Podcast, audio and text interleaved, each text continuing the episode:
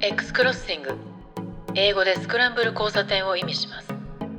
趣味も世代も住んできた街も違う3人がスクランブル交差点で出会うようにさまざまな話題を聞かせるおしゃべりの交差点です。今日の X クロッシングであなたが出会うのはどんな話題でしょう？ジャスミンティというプログラミング初学者向けの学習サービスを出している及川です。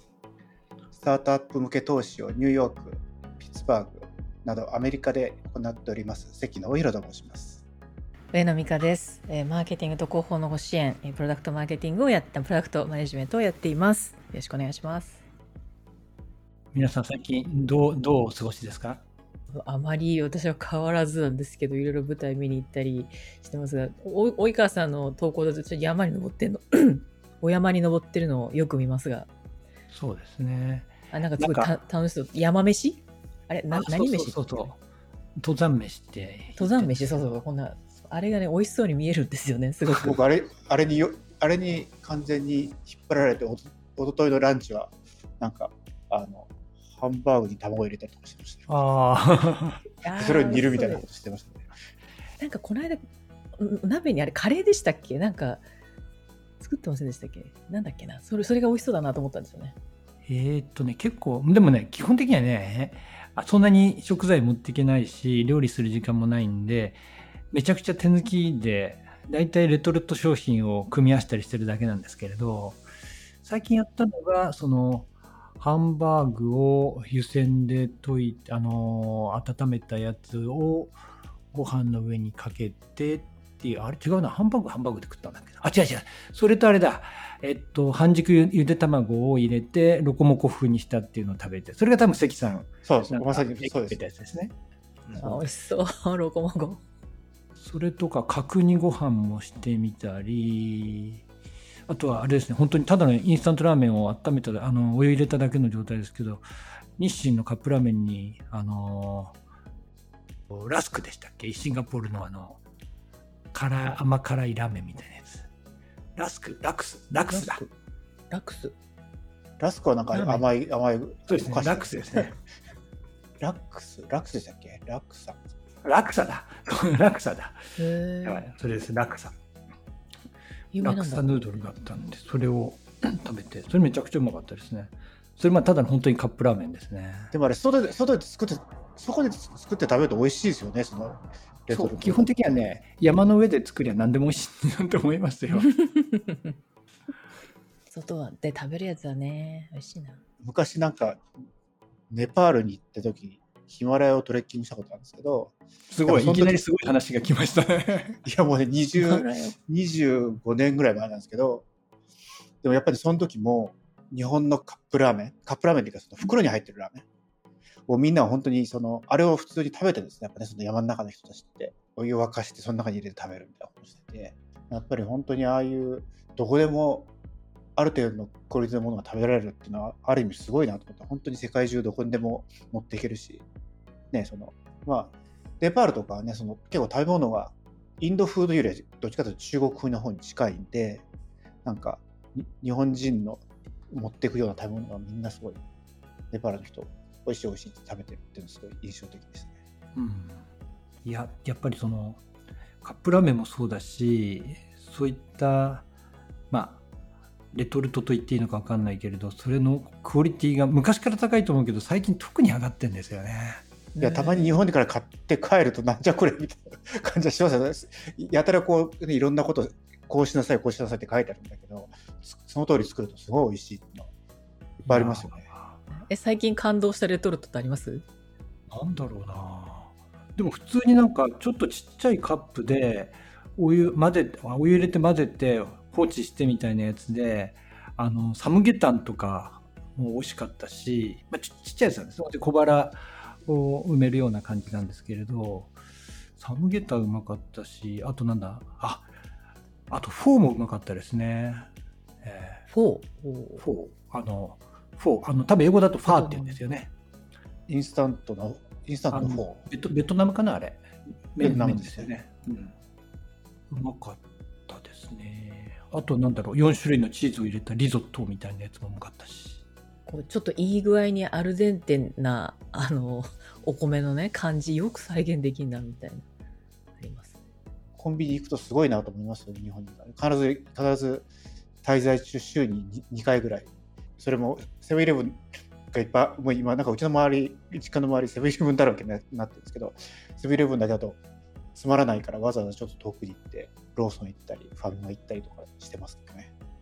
で各社ともあのプライベートブランド力入れてるじゃないですか。で普通の食料品メーカーやってらんないなと思うんだけれどもでもプライベートブランドがやっぱりクオリティいいんですよね。なんかうちも自宅の近くってそのドミナント戦略でセブンイレブンだらけだってセブンイレブン行くことが多かったんですけれどセブンイレブンの冷凍食品系とか、まあ、美味しいし種類もあるしなんかチャーハンだけで何種類あるんだろうって感じでしっとり系とパサパサ系と両方あったりだとかするんですけどああそうそうだ。美味しいんですよ。自分でまあチャーハンとか僕好きなんでたまに頑張ってトライするけれど、まあ、中華鍋であんなに、なんでしょう、火力が強いやつがないと、やっぱりチャーハンって美味しくできないし、まあそんなに僕腕もないし、鍋きれいに触れないしってのあるんだけれど、まあ下手に自分で努力するより、これセブンイレブン買ってきた方がいいなって明らかに思うわけですよ。絶対そう思います。僕もだって日本に帰って、あの下手、下手な店に行くんだったら、そのコンビニ行って帰って、あの作った方が美味しかったりするのありますよね。変な時間に、変な店に入るんだったら。僕あの中あのチャーハン結構好きなんですけど本当にそういったいわゆる町中華みたいなところに行ってチャーハンがまずいってありえないと僕的には思うんだけれどいやまずい店ってある一定の例であるんですよ。他の料理まずいっていう、まあ、なんか店としてダメな中華屋さんもあるんだけれど他の料理をそこそこ美味しいのにチャーハンが今一つっていうのがあったりしていやそのがっかり感ないわけですよ。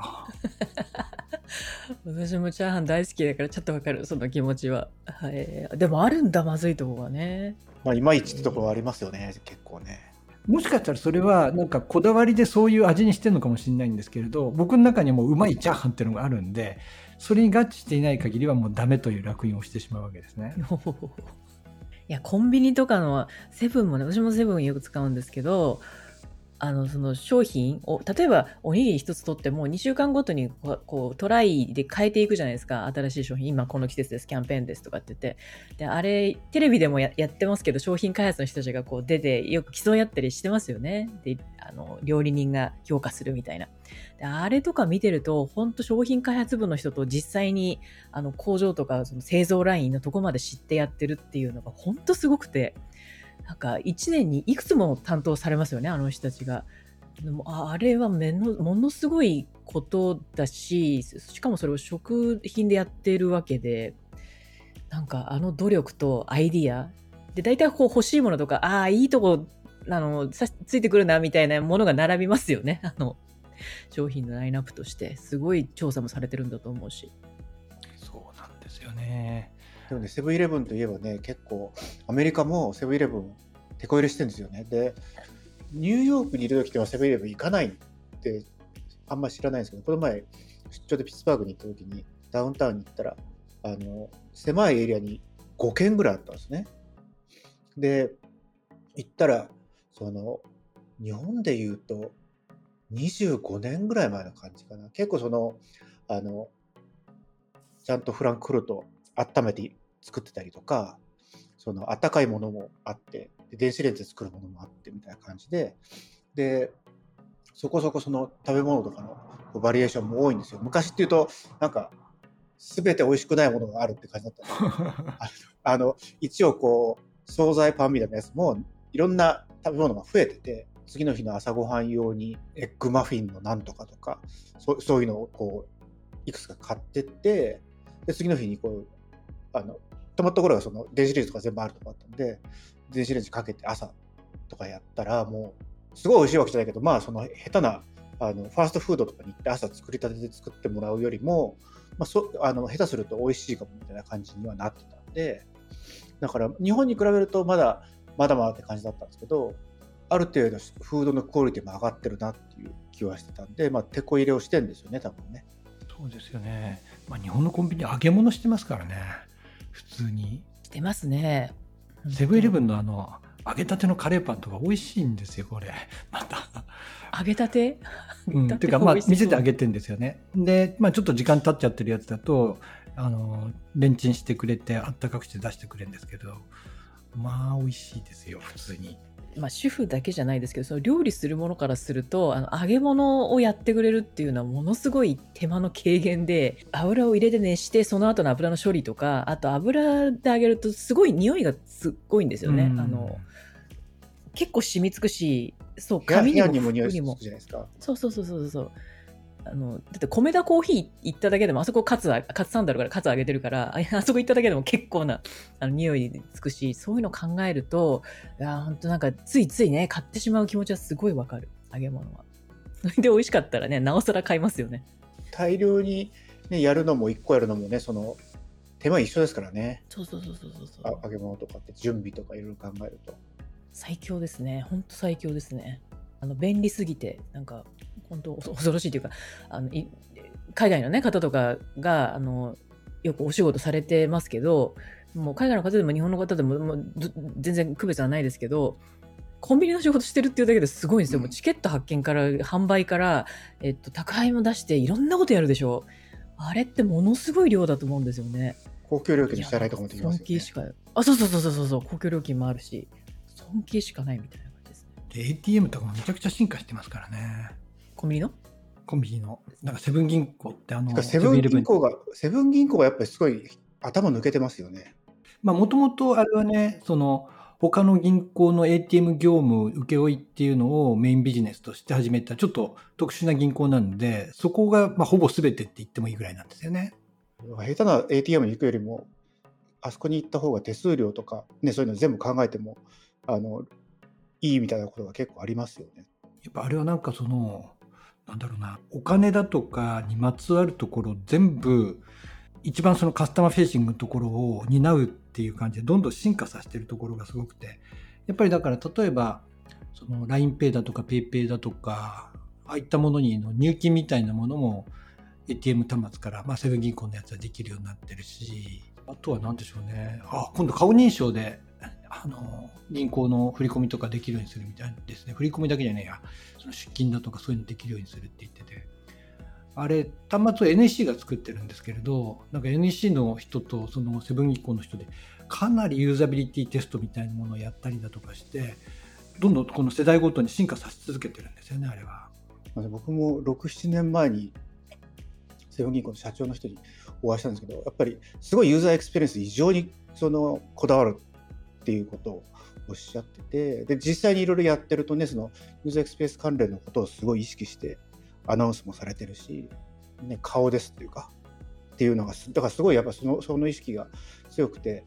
とはいえ、ね、その外部ベンダーに出してるから、ユーザーエクスペリエンスもいまいちかなと思って行くと、なんか毎回その日本に行くたびに改良されてるし、素直に感動します。私とかやっぱりよく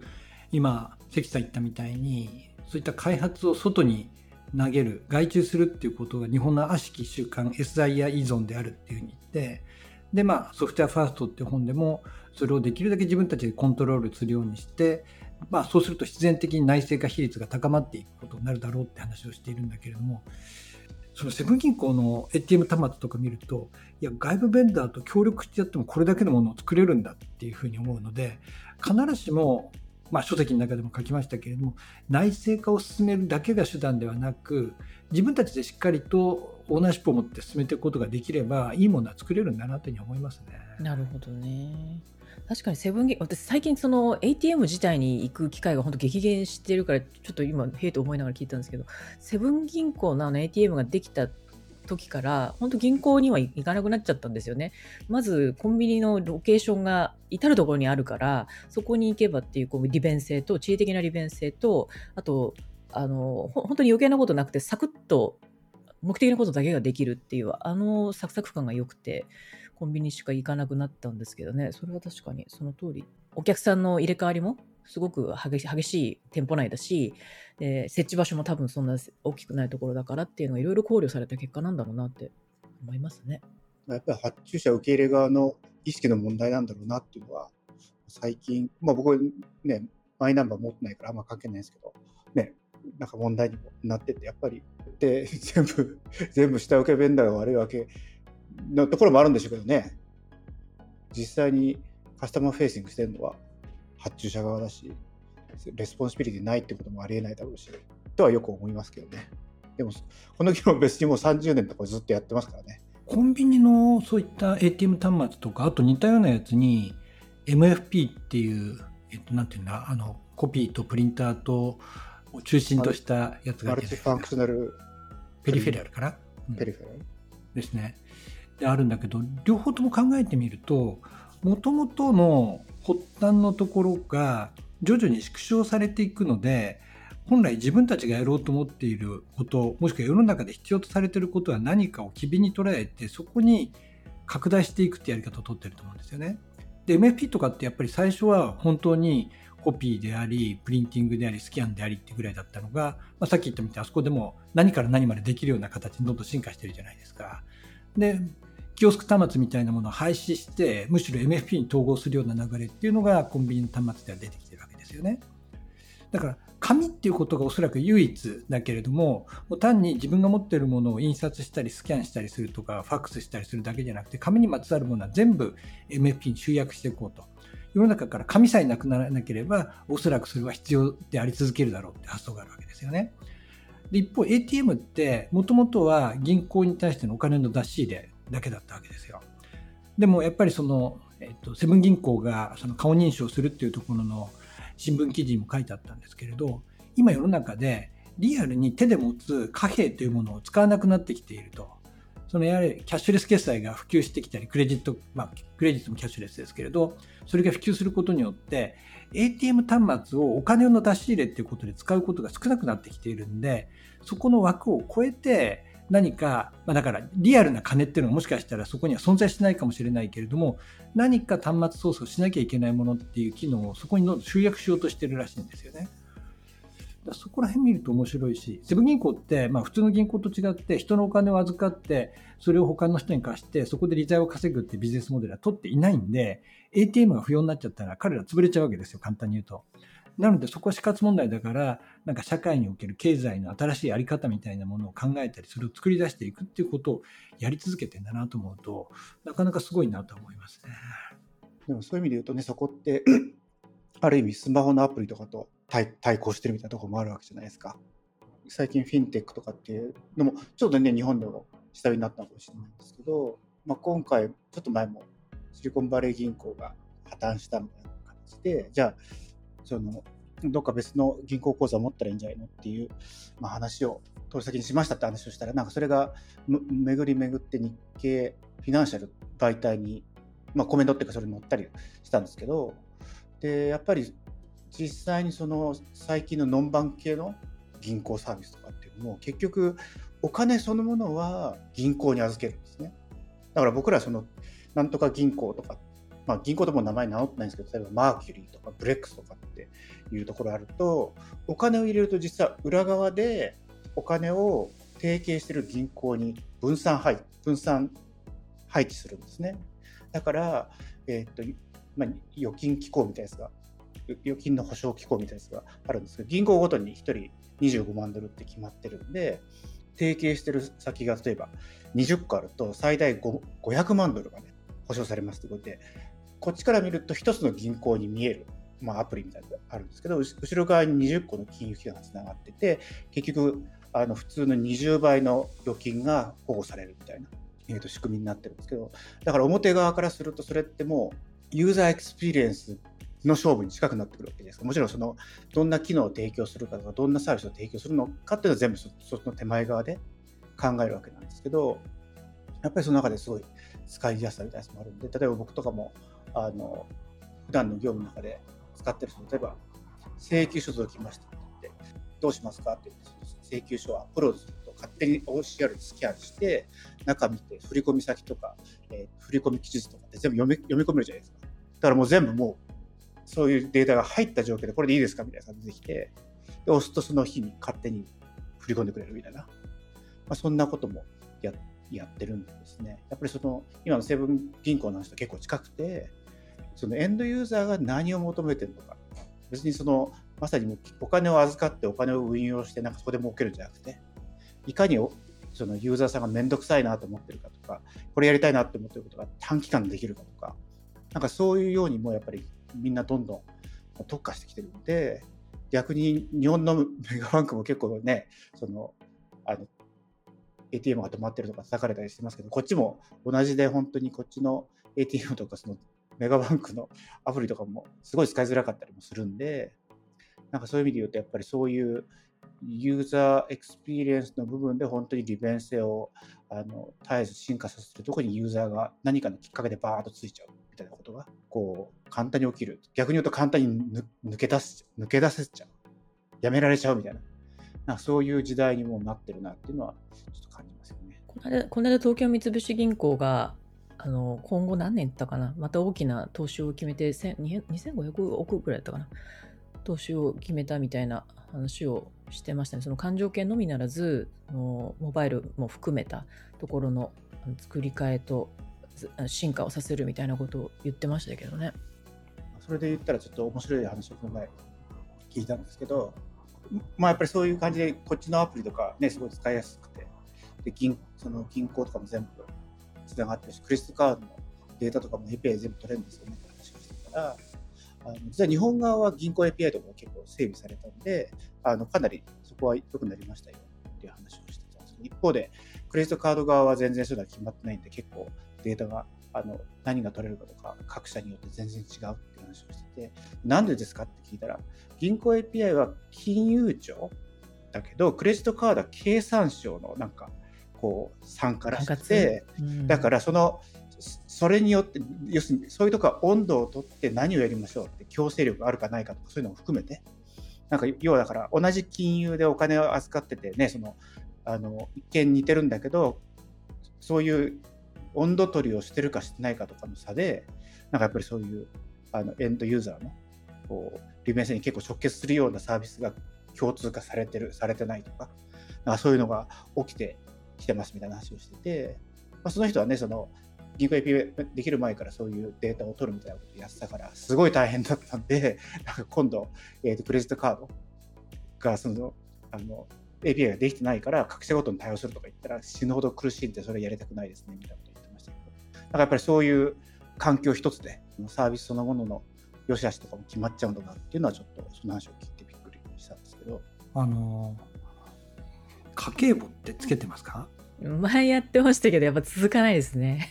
どうしてあの僕はなんかグロスでこうどのぐらい入ってどのぐらい出てるかみたいなやつは見てますね。僕あのマネーフォワードやり始めたんですよ。あの個人向けの方。あの個人向けは普通に会社で使ってるんですけれど個人向けのマネーフォワード ME ってやつを ME っていうのかな？ME っていうのかな？あれを使い始めたんですね。そうするとまあその有料版会員になってるんですけどそうするとで、あの、連携できる金融機関とかっても無制限になるんで、もう自分の持ってる銀行から、証券会社から、クレジット会社会社からこう全部登録するわけですよ。まあ、言われたみたいに登録できないやつがあるんですね。で、おそらくそれはスクレーピングも禁止されちゃっていて、どうしどうしようもないやつってのあるんですけれども、そういったのがやっぱクレジットカード会社に結構あるんですけれど、あったりしますと。銀行系はでも関さん言うみたいに、大体 API 連携ができていて、おそらくマネーフォワードは銀行に対価を払っていて、高いところもあるだろうし、そうじゃないところもあると思うんですけど、まあ、マネーフォワードは大体メジャーな金融機関の銀行系はカバーしてるんですよ。で、ただ、あ、これ API 連携してないなって明らかにわかるのが、連携の時に結構もう、なんだろう、リアルにそのユーザー名、パスワードなんとかをこう入れて、で、そこで向こうで裏で入っててやってるから、なんかその、なんでしょうね、あの、キャプチャ認証みたいなやつだとか、あとは、そのキャプチャの一種だけど画像のパズルを当てはめたりだとか、いろんなのあるじゃないですか。あれを求められるところって、あ、これはスクレーピングで頑張ってんだなっていうのがわかるし、あとこういったところって連携がたまに外れるんですよ。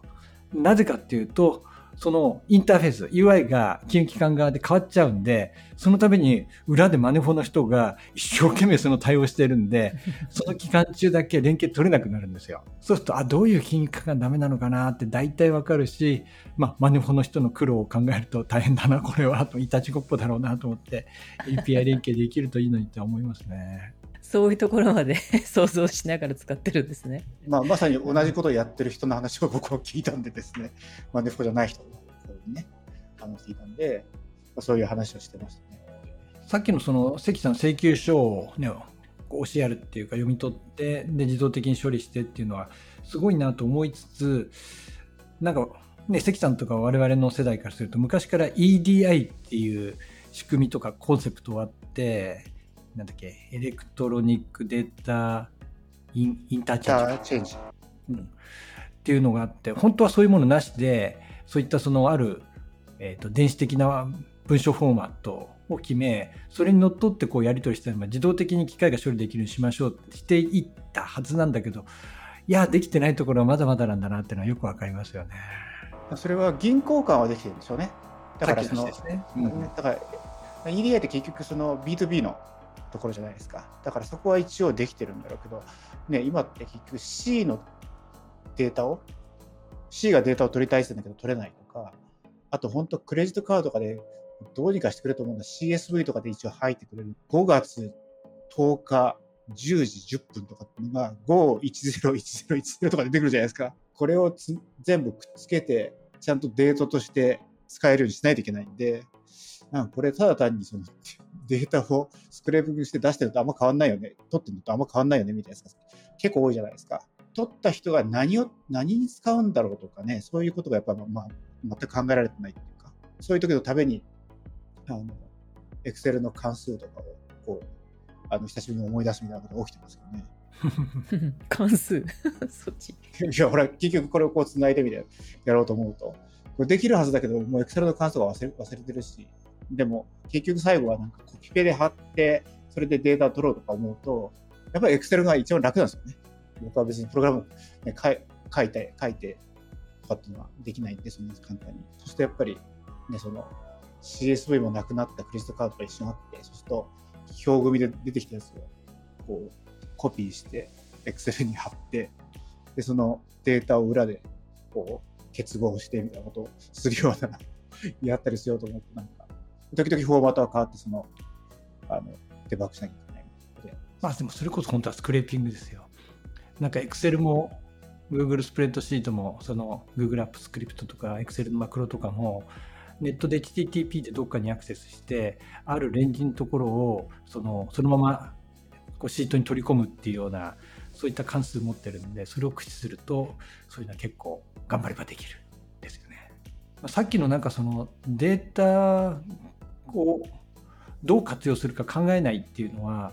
なんだろうな。データがあるにもかかわらず、まあ、データの中の項目があってその項目を外に出さないっていうのもあればそもそも取っていないっていうもともとのそのデータを持っている側の問題もあるなっていうのがあって、まあ、ちょっと具体例を出すと、まあ、僕いつも Suica の悪口ばっかしか言ってないんですけれど、まあ、Suica ってさっきの、えっと、セブン銀行とその NEC が作っている ATM 端末と同じように JR と、あと、あれ作ってるのはどこでしたっけ？忘れちゃった。日立でしたっけ？忘れたけど、まあ、あれは素晴らしいとは思うんですね。本当にその、やっぱり改札っていうところにおいては、あれだけの高速処理をしてって、しかもあれですよね、今度、クラウド型で、クラウド型で全部決済するようにするっていうのは、あれだけの短期間でやれるっていうのを目処ついて、そっちに振るっていうのはすごいなと思うんだけれども、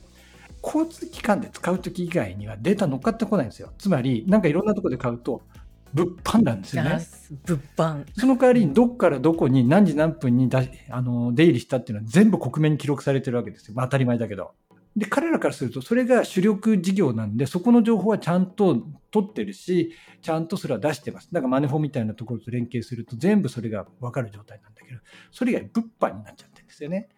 だから Suica がやっぱりそのキャッシュレス決済の主流になりうるはずだったんだけれども、まあ、おそらく JR はやる気がなかったわけですよね。なんで、結局今回もクラウド型にするっていうのは、あれはどういうのかっていうと、なんかその、やはり、いろんな形で交通機関を使ったりするときの、その、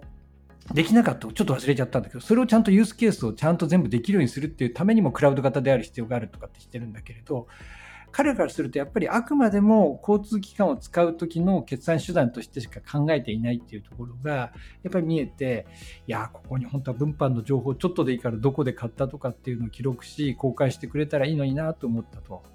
いうのはありますね。いや本当そうですねその人の移動っていうのと自分がどこにいるっていう位置情報とそこで何を買っているかどのタイミングでっていうのってものすごいマーケット的から見てもデータの宝庫だしあとは自分の家計簿をつけるとか、えー、自分のそのライフログというかねそれを追う時にでもすごく実は便利なんですけどねそこのところに価値をあんまり見出してないのかもしくはいろんななんかしがらみとかでできてないのかもわかんないですけどあのすごいあのもったいないことは知ってるなと思いますよね。まあ、決済やってるとこやる気ないですよね。だって、あの典型的なのが、僕、実は自分のメイン銀行は元シティバンクで、今、えっと、SMBC 信託銀行っていうのかな？なんですけど、いまだに引き落としできないんですよ、 Suica。もともと JR とか、多分から国鉄時代なんですかね。あの、取引があった銀行しか口座がないんですね。で、新しくできた銀行とかは、全然その、要はできないから、いまだにその、旧シティバンクの銀行から引き落としてできないんですね。で、逆に、例えばよくな、楽天銀行な？んかで、できるところできないところあるんですけど、それ見ると結局、ああいう銀行ってなんか、破綻した銀行を買って名前変えてるところとかあるじゃないですか。で、そういうもともと持ってたところはできるんですね、新しい銀行でも。でも、その、昔、その取引関係が登録されてないところっていうのは、彼は増やす気が全くないから、全然増えないんですね。だかいつまでたっても僕はそのためだけにみずほ銀行をキープしなきゃいけないっていう状況に陥っていて、 Suica 決済用になってるんですけど、あの、だからも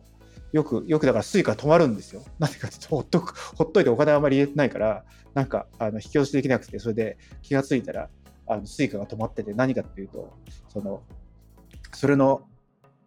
引き落としができてなくて、で、みずほ銀行みたいなみずほ銀行にお金がなかったですね。みずほ銀行のオンラインの、えー、インターネットバンキングが死ぬほど使いづらいっていうか、なんかやたらむちゃくちゃ止まってんですね。よく、すごいメンテナンスしてるんですよ。だからこっちの昼間とかに、あの、まあ、そんな平日とかにそんな銀行とかアクセス、日本の銀行わざわざしないから、なんか金曜の昼とかにするんですよ。こっちの金曜の昼とかにこう、そういえば講座あったかなと思って、で行くと、なんか、あの日本の土曜の夜中夜中だからかな。なんか あの、6時間ぐらい止まってんですね。だから、オンラインが。銀行今なんか、あの、メンテナンス中です。毎週やってるんです、それ。だからもう全然見れないですね、全く。で、気がつくとお金がなくなってるみたいなことがあって、もう本当、これ、オンラインでやってる意味あんのとかって、あの、よく、他にもね、その、役所の、そのオンライン受付のやつとかもなんか役所の時間しか空いてなくて、なんか受付時間は終了しましたみたいなのができたりとかするんですけど、法務省とかね。なんかもう、どういう、どういうつもりなんだとか、ちょっとよく思ったりしますね、こっちからね。わざわざ行かなくていいのにラッキーと思ってやったら、でも結局その時間に起きてなきゃいけないのかよ、みたいな感じになってる。オンラインも、まあオン、オンライン、オンライン化とかね、オンラインのお金の扱いもそうですけど、この間ね、あの、お寺の方からちょっと聞いたお話なんですけど、あの、銀行にお金を入れる時の手数料って取られると。こう、しかも効果。コインを入れる時に、そのコインの総額よりも高い手数料を取られることがあって、これがたまらんのですわとかって言ってて、お賽銭とかってコインでしょ？です。かなり大きいお寺なので、そう、そこって聞いたときね、これはね、すごい問題なんですよとかって言ってたことがあって、オンラインだけじゃなくて、そっちのあの、本来のの紙とかコインとか、いわゆるこう現物としてのお金を扱うってところにも問題が起きて、それ、コイン預け入れるときに今度やってみてくださいよとか言われたんですけど、私もそのオンライン決済に移行してるから、時々現金しかないっていう時があって、どんどんコインが溜まってくんですよね。10円、5円とか100円とかそういうのがいっぱいあって、で、今うちにあるんですけど、ちっちゃいらしてで、それをさすがに置いとくわけにもいかないから、ちょっと入れようかなと思っているんですけど、あ、それが今頭に浮かんで あどんぐらい手数料取れるんだろうと、ちょっと実験してみようかと思っています。こっちはなんかね、その小銭を持っていくと、なんか手数料抜かれて Amazon ギフトカードにしてくれるとか、なんかそういうあのサービスがあった銀行とかにみんな持っていかないような、なんかでもそれも10年前に来た時に最初にそれをあのあってやってみたんですけど、もう今今あるかどうかわかんないですけどね、本当にそういう決済減ってるんでね。だからこっちだと、効果使うのって、コインランドリーみたいなやつあるじゃないですか。はい。そうすると、あの、25セントをなんかガチャガチャガチャガチャって入れて、ゴカゴカって押すと、チャリチャリンって入って、そうするとつくみたいなやつが結構、多分未だにあるはずなんですけど、だから、25セントを大量にあの銀行にもら銀行にもらいに行くっていうことはあの結構よくやってましたね。今今の今はないんですけど前住んでたところはそのフロアで、えーと、ランドリーとドライヤーが、まあ、ドライヤーとウォッシャーが、えーと、シェアされてでそこにこうお金入れますみたいな感じなんですけどだ1回に大体2ドルぐらい使うから8枚ぐらい使うんですね。と洗濯の回数かける8枚いるわけだからそのすぐ手持ちなくなるからこうあの20ドルぐらい持ってあの20ドルだから80枚とかだから効果 80,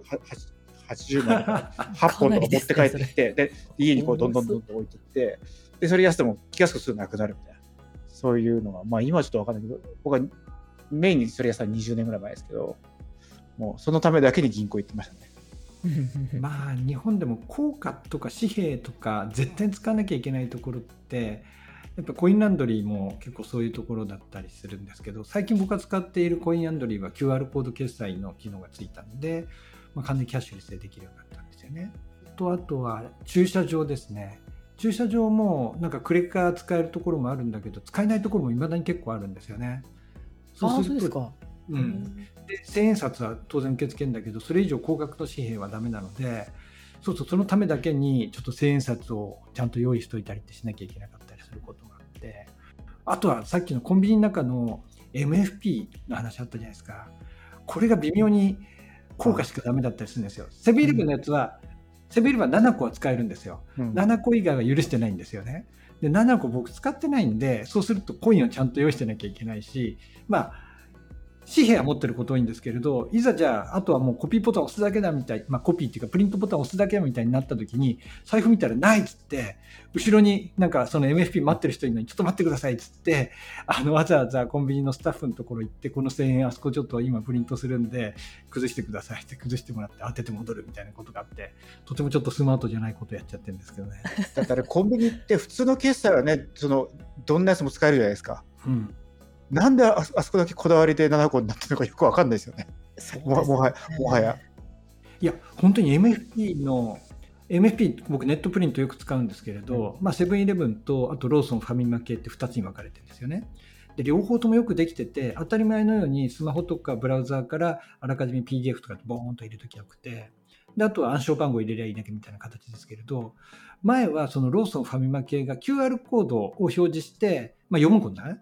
スマホアプリで読むことによって、別にそのパスコードみたいなの入れる必要なく、自分の保管しているドキュメントを印刷することができたんですよ。で、セブンイレブンの方がそれなかったんですけれども、まあ、半年ぐらい前から、からそれがまたついてんで、要は、まあ、QR コード見せるだけで、もう全部文章印刷できるっていうところまで行ってんのに、惜しいな、ここに決済だけがお金が必要になるっていうところで。えー、でも QR コード出てんだったら決済できるじゃないですか、後ろで。と思いますよね。ようん、最後の、ね、感じですね。最後の一本とこで。そうですね、それは。